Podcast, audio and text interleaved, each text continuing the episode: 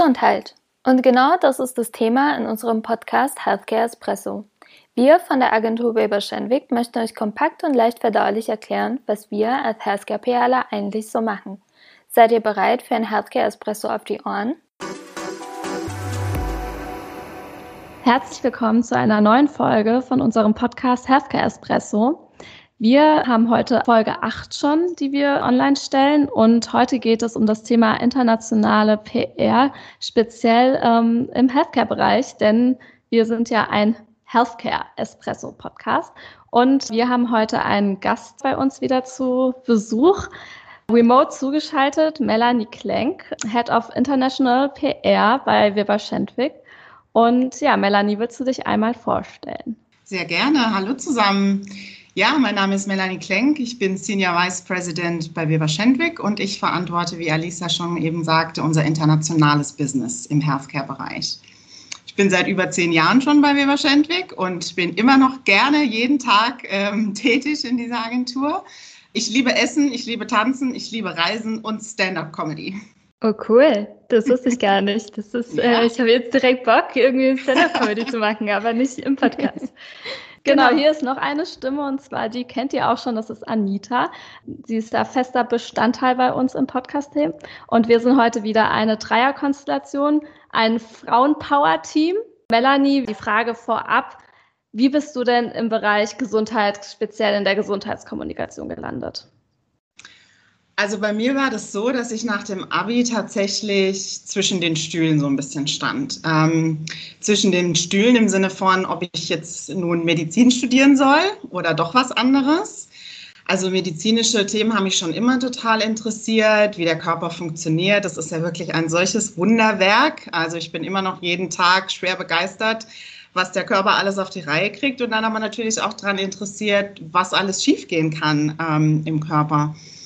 Ähm, letztendlich war es dann aber so, das Studium ist natürlich sehr lange, das Medizinstudium. Ich hatte auch wirklich so gar keine Ahnung, was für eine Richtung ich dann einschlagen möchte, also im Sinne von, von Facharztausbildung oder so.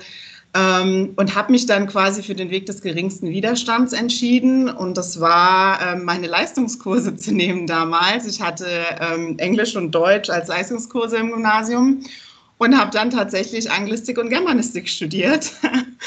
und ja, ähm, bin ähm, in der Gesundheitskommunikation, ja, also so gelandet, dass ich ja dieses Interesse daran hatte, habe mich äh, natürlich vielfältigst beworben und bin dann als Trainee ähm, in einer großen Netzwerkagentur eingestiegen, um eben das äh, von der Pike auf zu lernen und ähm, ja, und das war eben eine Agentur, die auch Healthcare im Portfolio hatte, was mich wahnsinnig interessiert hat. Und so habe ich da als Trainee angefangen.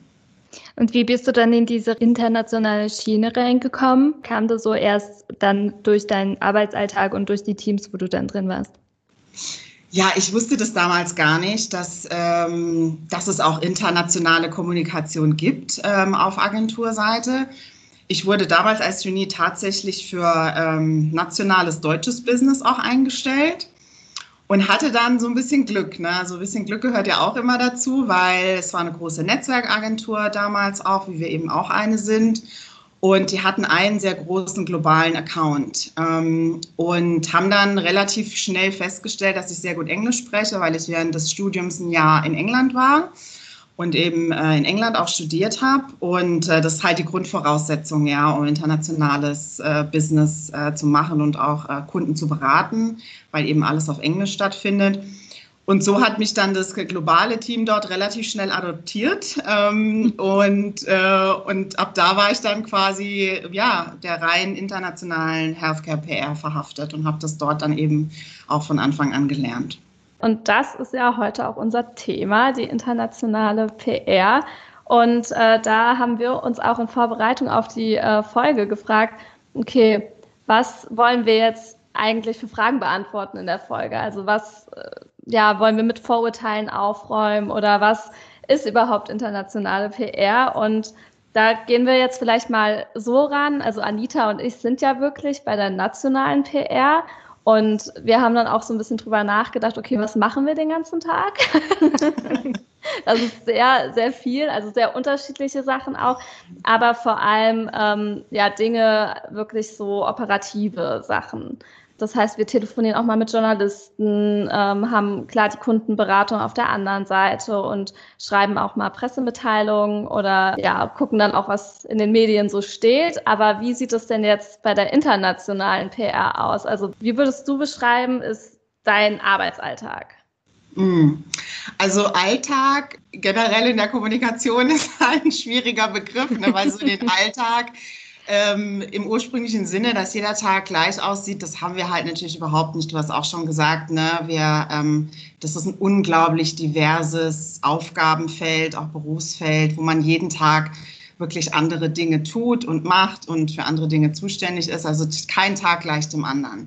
Aber wenn ich es jetzt mal zusammenfassen müsste, dann ja, also jetzt mal im, im, groben Kontext ist es so, dass wir in der ähm, internationalen Kommunikation quasi die globale Kommunikationsstrategie mit unseren globalen Kunden entwerfen. Ich betone jetzt auch immer so das Wort global, weil das zum einen heißt, unsere Kunden kommen aus aller Herren Länder und die sitzen auch irgendwo auf der Welt verteilt. Meistens sitzen die in den Headquarters der jeweiligen Firmen und die können aber auch also überall auf der ganzen Welt sein. Das ist ein absolutes Multikulti-Team immer äh, sowohl auf Kundenseite als auch auf unserer Seite. Das heißt, da sind unglaublich viele verschiedene Nationalitäten im Austausch miteinander und wir sind natürlich auch im Austausch mit unserem großen Agenturnetzwerk, mit aller Herren Länder. Und das ist schon mal der erste große Unterschied zu dem, zur, zur deutschen Kommunikation quasi, dass wir einfach schon immer eigentlich in diesen virtuellen Teams gearbeitet haben, weil wir einfach schon immer auf der ganzen Welt sitzen mit und mit unterschiedlichen Nationen und Ländern und so weiter uns abstimmen und koordinieren. Und wenn ich sage koordinieren, heißt es auch für uns, dass unsere Arbeit ein Stück weit übergeordneter ist als nationale Kommunikation. Das heißt, es ist ein ähm, bisschen mehr strategisch, wobei ich nicht sagen will, dass jetzt äh, deutsche PR nicht strategisch ist. Beim besten Willen ist es auch sehr strategisch. Aber wir haben halt im Gegensatz zur nationalen äh, PR nicht mehr so viel mit der Umsetzung auf Länderebene zu tun. Will heißen, wenn die globale Kommunikationsstrategie feststeht und auch das äh, Maßnahmenpaket dazu. Und mit Na Maßnahmenpaket meine ich sowas wie, welche Kanäle wollen wir bespielen, um unsere Zielgruppe zu erreichen? Machen wir vielleicht Events oder machen wir andere Veranstaltungen oder was machen wir an den großen medizinischen Fachkongressen und so weiter? Wenn das alles steht, dann geht der Plan im Prinzip in die Länder. Und die Länder entscheiden dann, was sie von dem Plan übernehmen, was sie anpassen was sie vielleicht auch aufgrund äh, unterschiedlicher Regularien vor Ort nicht annehmen oder, oder adaptieren können und, und basieren dann quasi ihren nationalen Umsetzungsplan darauf, was wir vorher entworfen haben. Um ein ganz konkretes Beispiel zu nennen, wir im Gegensatz jetzt äh, zu euch in der nationalen PR, wir sind jetzt nicht diejenigen, die Journalisten anrufen und versuchen, eine Story rein zu verkaufen. Ne? Mhm. Ähm, da haben wir, ähm, also wir sprechen mit den absoluten, wir nennen das Top-Tier-Medien. Also das sind die großen Nachrichtenagenturen wie Bloomberg, Reuters und so weiter. Äh, aber da gibt es wirklich dedizierte Teams, die die Kontakte haben mit den Journalisten eben in den Top-Tier-Medien und auch nur die dürfen die anrufen. Und das wird meistens aus London oder New York rausgesteuert. Okay, du hast jetzt ganz, ganz, ganz viele Punkte gesagt. da würde ich auch an der einen oder Stelle nochmal drauf eingehen. Also einmal hast du ja wirklich gesagt, ihr macht so eine ja, globale Strategie. Und es ist ja dann so, also ihr gebt quasi eine Richtung vor und die wird dann angepasst. So kann man es zusammenfassen. Wir geben die strategische Marschrichtung vor, mhm. die dann global auch wirklich so umgesetzt wird. Ja, also wir, wir sind dann quasi in, in, in der globalen Umsetzung sind wir auch im Lead. Aber ähm, die Länder können dann halt gucken, also weil was jetzt zum Beispiel global passt, ähm, muss jetzt nicht unbedingt in Italien oder in Spanien oder wenn man jetzt Asia Pacific in China oder in, in Peru oder so, da kann es natürlich sein, dass, dass da ganz andere Dinge auch wesentliche Faktoren sind. Der Gesundheitsmarkt in jedem Land ist unglaublich unterschiedlich. Ja. ja. Und das sind eben Dinge, weshalb wir so viel koordinieren müssen und so viele Calls haben den ganzen Tag und uns immer so viel abstimmen müssen, weil ähm, wir die Länder natürlich auch an Bord haben müssen und an Bord holen müssen. Und auch unsere Strategie wird schon auch mit den Ländern zusammen abgestimmt oft weil wir natürlich nichts vorgeben wollen und jetzt keine Marschrichtung planen wollen, die für die Hauptmärkte oder die Priorisierungsmärkte des Kunden äh, keinen Sinn machen. Deswegen mhm. ist schon, bevor die Strategie eigentlich steht, ganz viel Abstimmung nötig und ganz viel Kreativität auch. Guckt ihr auch darauf, wie die Länder das dann tatsächlich umsetzen, was ihr vorschlägt? Weil es kann ja sein, du hast ja gesagt, die müssen ja nicht alles machen, aber natürlich muss ihr oder stelle ich mir jetzt so vor, das doch im Blick behalten, was die dann am Ende des Tages tun? Hm. Im Idealfall ist es tatsächlich so, dass die Hauptmärkte unsere Strategie und die, die, die Marschrichtung, den Maßnahmenplan übernehmen, weil das eben wahnsinnig Budgeteffizienzen mit sich bringt, Ressourceneffizienzen, auch Staffing-Effizienzen, ja. Und, ähm, und deswegen ist es auch der Wunsch von den Global Headquarters meistens, dass es da eben eine enge Verzahnung gibt zwischen global und lokal. Ähm, in der Realität ist es tatsächlich so, dass wir schon wissen, was in den Ländern passiert und was da umgesetzt wird. Meistens nicht wirklich für alle, alle Länder, weil das sind zu viele, aber für die Hauptmärkte, und das sind meistens so zwischen fünf bis zehn, ähm, wissen wir das schon.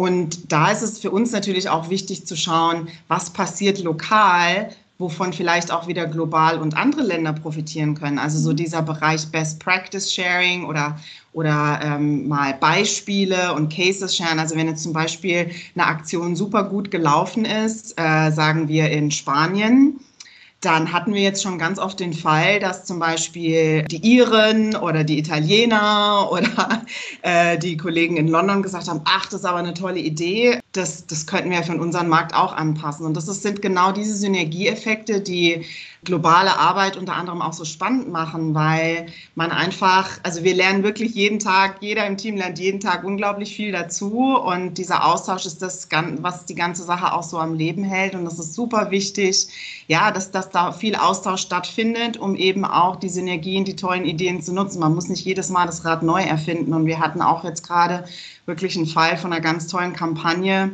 die in äh, UK gelaufen ist. Und Italien hat jetzt gesagt, boah, Wahnsinn, machen wir genau so und super Idee funktioniert auch in unserem Markt. Und damit ist natürlich wahnsinnig viel Ressourcen und Budget gespart worden. Und es ist trotzdem eine ganz tolle Kampagne ähm, und eine ganz tolle Idee. Ich würde an der Stelle mal kurz reinkrätschen. Also wir haben ja jetzt über die ja, Strategie so gesprochen, über die strategische Arbeit.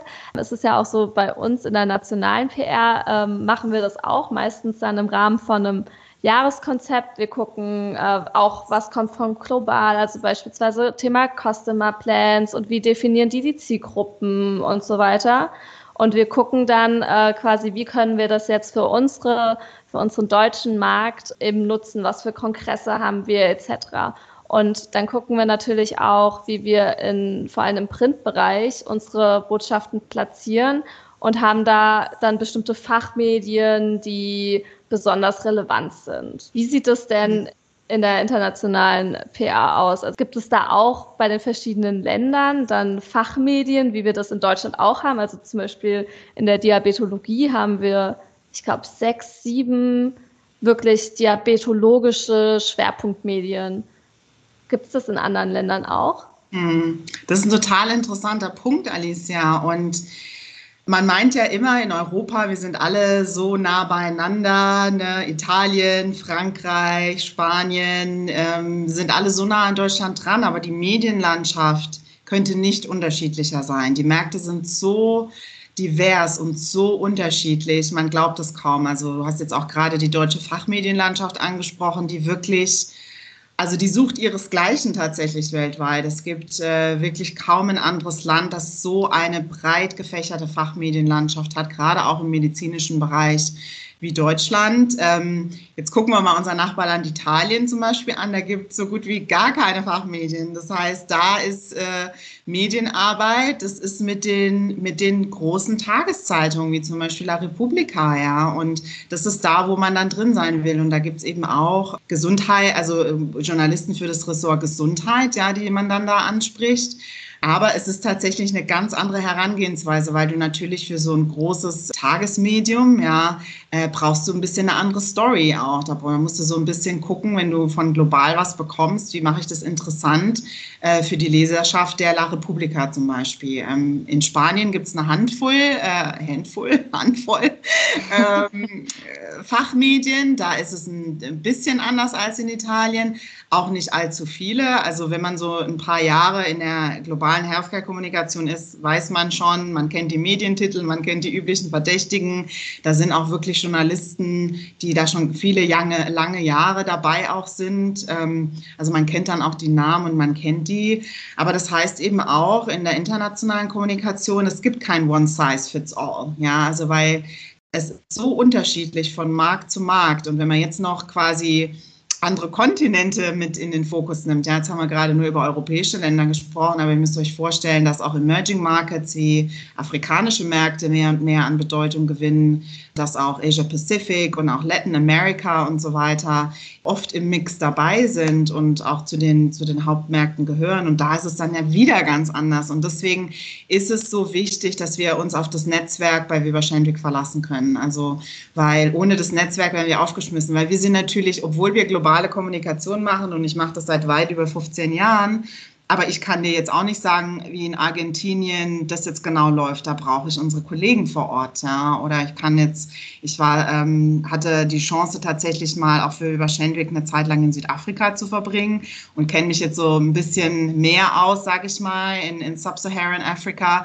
Aber als ich dahin bin, ich hatte überhaupt keine Ahnung, ja, wie das, wie das da läuft und, und haben die Fachmedien und dann wie und wo, keine Ahnung, ja. Also man braucht schon wirklich das gute Netzwerk. Ähm, um sich eben da auch beraten zu lassen. Und wir als Team lassen uns auch oft ganz beraten, wenn wir Taktiken, also Kommunikationsideen entwerfen und auch ein bisschen versuchen, kreativ zu sein.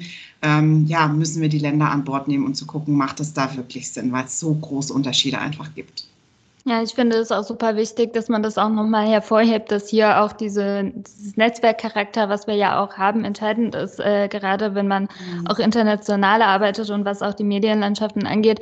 Ich finde es auch total verrückt, weil wenn man, also ich habe Kommunikationswissenschaften ganz klassisch studiert und erste Semester, erste Vorlesung, deutsche Medienlandschaft, boom.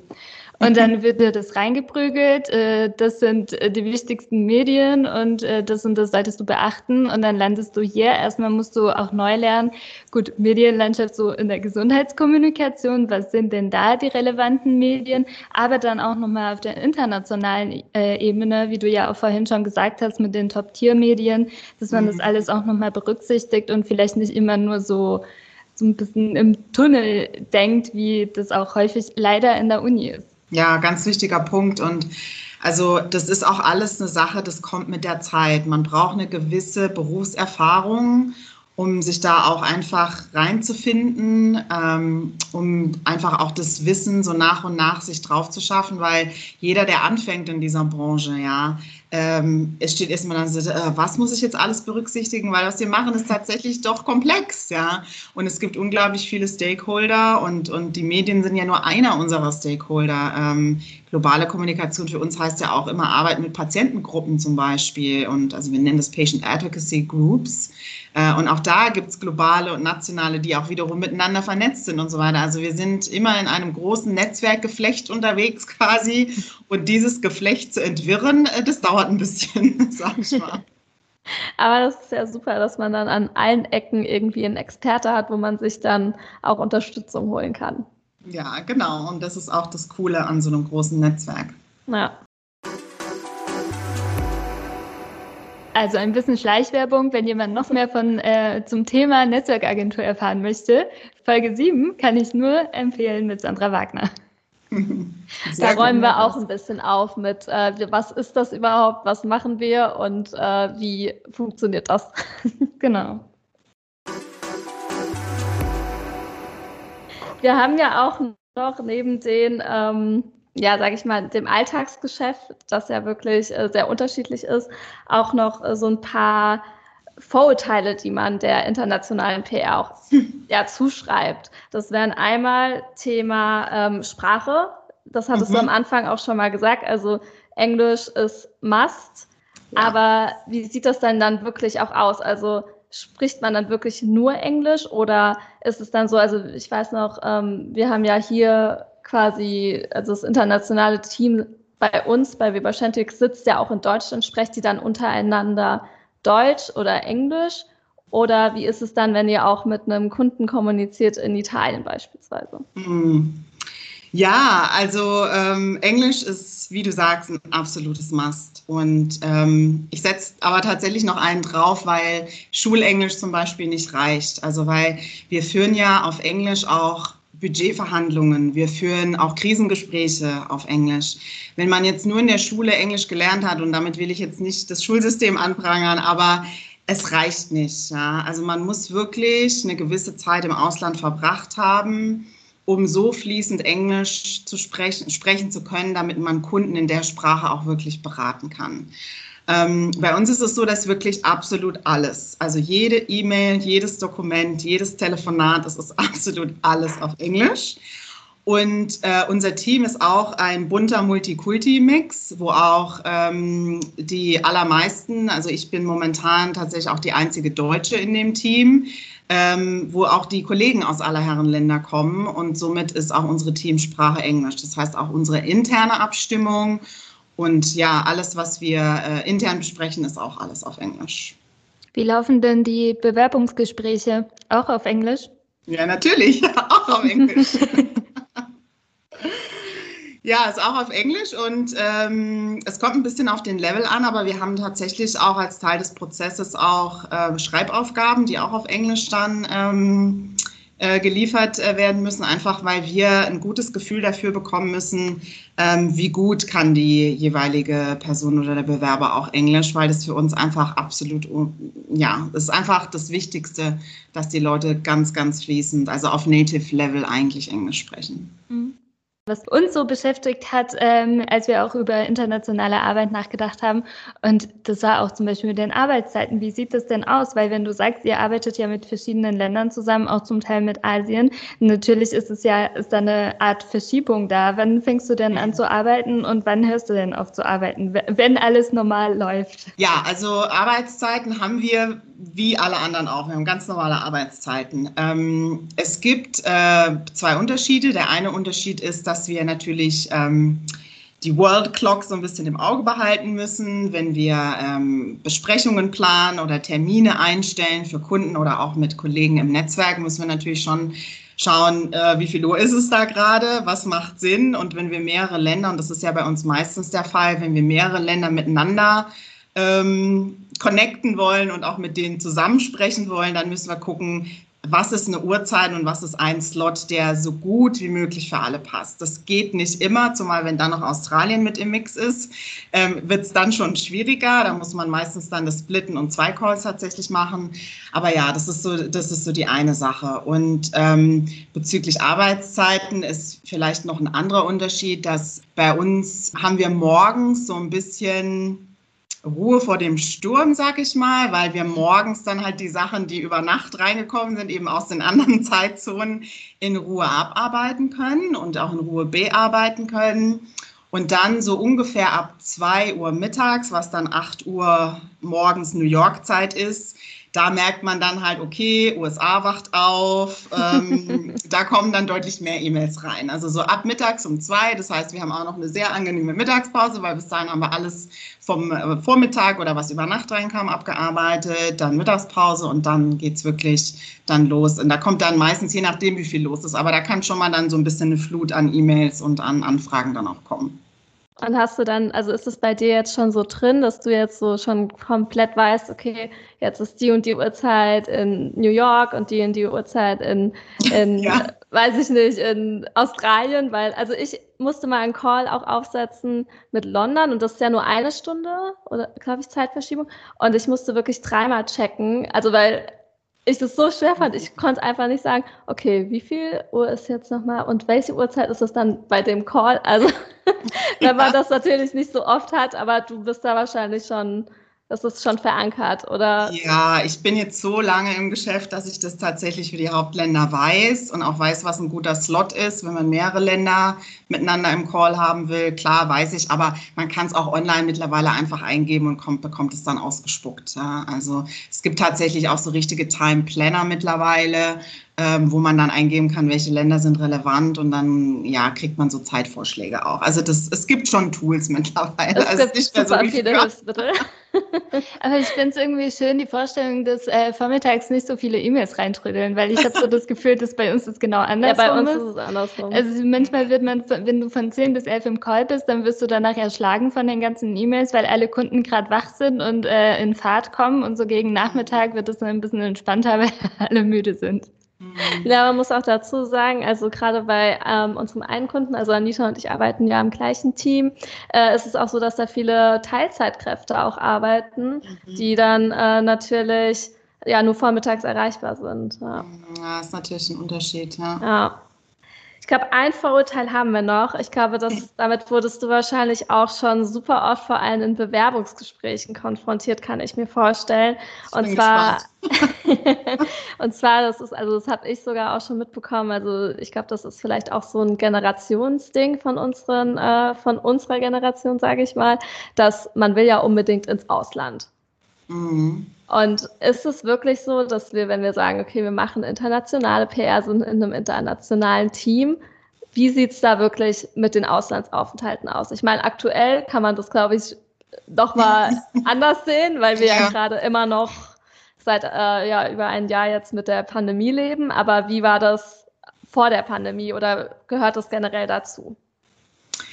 Ja, also ähm, globale Kommunikation heißt auch immer ein bisschen reisen, also auf alle Fälle. Aber meine Antwort, wenn, ich, wenn ihr mich jetzt festnageln wollt, wär, wäre tatsächlich ja und nein. Weil ja, wir sind oft unterwegs, ähm, vor allem, wir haben ja so eine Kongressphase, die immer so im Frühherbst beginnt, ja. Das heißt, da, das ist so die, der, der Zeitraum nach den Sommerferien, wo die ganzen medizinischen Fachkongresse stattfinden. Und da wir globale PR machen, sind für uns nur quasi die globalen oder die europäischen Kongresse relevant. Die sind jedes Jahr in einer anderen Stadt und das kann überall sein. Also das kann in Amerika sein, das kann irgendwo in Europa sein. Meistens ist es tatsächlich irgendwo in Europa.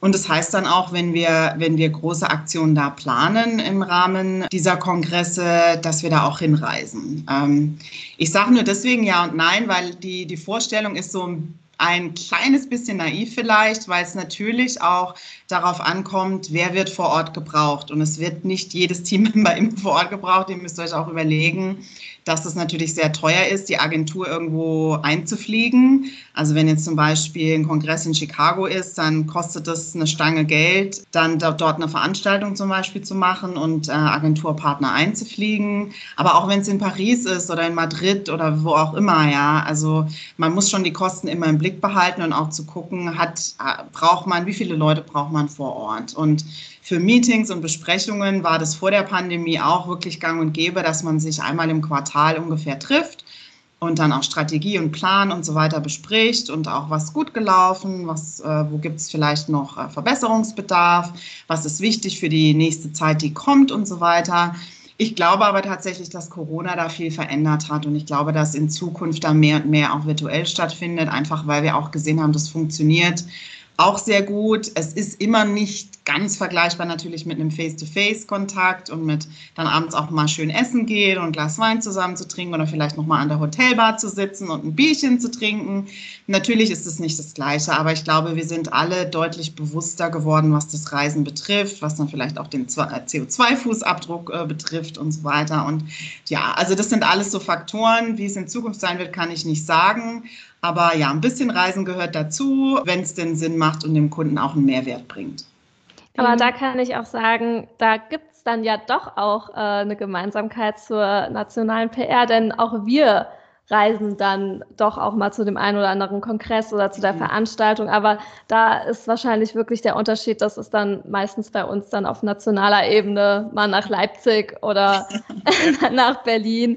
Ähm, ja, aber ich kann mich dran erinnern, eine Kollegin war auch tatsächlich schon mal in Barcelona. Also das mhm. geht dann doch auch. Aber klar, da muss man natürlich immer gucken, wer da vom Team vertreten darf. Genau, ich glaube, das waren jetzt auch alle Vorurteile, die wir uns ausdenken konnten. Aber Hat es gab bestimmt irgendwelche, die du schon mal in Bewerbungsgesprächen auch nochmal gehört hast, womit du noch konfrontiert wurdest. Irgendwas auch ganz Skurriles, Verrücktes, woran wir nicht gedacht haben? Mm, was Skurriles und Verrücktes? Nee, eigentlich nicht. Also die Frage mit dem Reisen und ob man da viel rumkommt, das kommt tatsächlich öfter mal in Bewerbungsgesprächen. Aber ansonsten, nee, also habe ich jetzt nicht so ultra skurrile Fragen bisher bekommen. Okay, dann haben wir wirklich an alles gedacht. Tja, von daher würde ich jetzt auch schon unser Outro-Format an der Stelle einläuten. Und ich übergebe an dich, Anita. Genau, ich liebe auch dieses Format. Ich glaube, das funktioniert wirklich immer gut. Das heißt nämlich eine Frage und drei Antworten. Und wir haben uns für diese Folge ausgedacht, was war dein Traumjob als Kind? Melanie. Also, ich hatte als Kind total viele Traumjobs, weil in dem Alter ist man ja auch noch so, dass man denkt, man kann alles werden und man ist in allem so fürchterlich talentiert. Und, äh, und ich wäre tatsächlich total gerne Sängerin oder Schriftstellerin geworden. Äh, schreiben kann ich tatsächlich ganz gut, singen kann ich überhaupt nicht. Also wenn ich mir ein Supertalent aussuchen dürfte, dass das nochmal vom Himmel geschmissen werden würde, dann würde ich mir tatsächlich aussuchen, dass ich total gerne toll singen könnte. Aber dem ist nicht so. Von dem her sage ich jetzt einfach mal Schriftstellerin. Wie sieht es bei dir aus, Alicia? ich glaube, Sängerin, das wollten wahrscheinlich viele werden. Ich äh, schließe mich da an. Das Talent wurde mir leider auch nicht gegeben. Aber also ich kann mich dran erinnern, in der Grundschule, ich weiß nicht, ob das vielleicht auch daran liegt, dass man da einfach viele Berührungspunkte hatte, aber ich wollte tatsächlich Lehrerin werden. Das kann ich mir aber jetzt leider gar nicht mehr vorstellen. ähm, aber ja, ich glaube, das liegt vor allem daran, ich muss auch immer wieder meinen äh, Freunden erklären, was ich eigentlich so mache. Und ich glaube einfach im gerade Grundschulalter und vielleicht dann doch auch in der Gesamtschule auf dem Gymnasium, da wusste man einfach auch noch nicht, was es wirklich alles für Jobs gibt. Und ja, deshalb der Standardlehrer war da dann auf jeden Fall bei mir. Ich glaube, jemand hätte dich auch komisch angeguckt, wenn du gesagt hast, ich möchte Healthcare-PRlerin werden. Also ich glaube auch. Und ähm, bei dir, Anita? Ja, bei Sängerin kann ich mich auch äh, anschließen. Ich hatte da eine ganz besondere Vorstellung. Ich wollte Britney Spears werden, ähm, weil ich ja das immer so toll fand, wie sie getanzt hat. Äh, tanzen läuft, äh, singen nicht so. Und ansonsten hatte ich noch zwei komische Traumjobs. Einmal ähm, wollte ich Tennisbälle sammeln am Sportplatz. Ich weiß auch nicht warum. Ich fand das irgendwie so cool, weil ich das manchmal machen durfte. Ähm, und ich wollte einen Blumenladen haben. Ähm, das fand ich ganz schön. Ich bin nämlich einmal die Woche mit meiner Mama immer zum Blumenladen ähm, gelaufen und habe da die Verkäuferin auch sehr gut gekannt. Und dann dachte ich, ah ja, das möchte ich dann später machen. Ach, schön. Das kannst du ja nebenbei, kannst du dir ja noch ein zweites Standbein aufbauen und noch nebenbei Blumen ja. verkaufen. Das stimmt. Super, Melanie, vielen lieben Dank, dass du heute unser Gast warst. Es hat uns sehr viel Spaß gemacht. Und ja, ich hoffe, ihr lieben Hörer, euch auch. Und falls ihr Fragen oder Anregungen habt, dann ähm, ja, immer her damit an die folgende Adresse. Anita, das ist immer dein Punkt. Ich vergesse immer die E-Mail-Adresse. healthcare.espresso at weberschenwick.com. Dann bis zum Vielen nächsten Dank. Mal. bis dann. Ciao.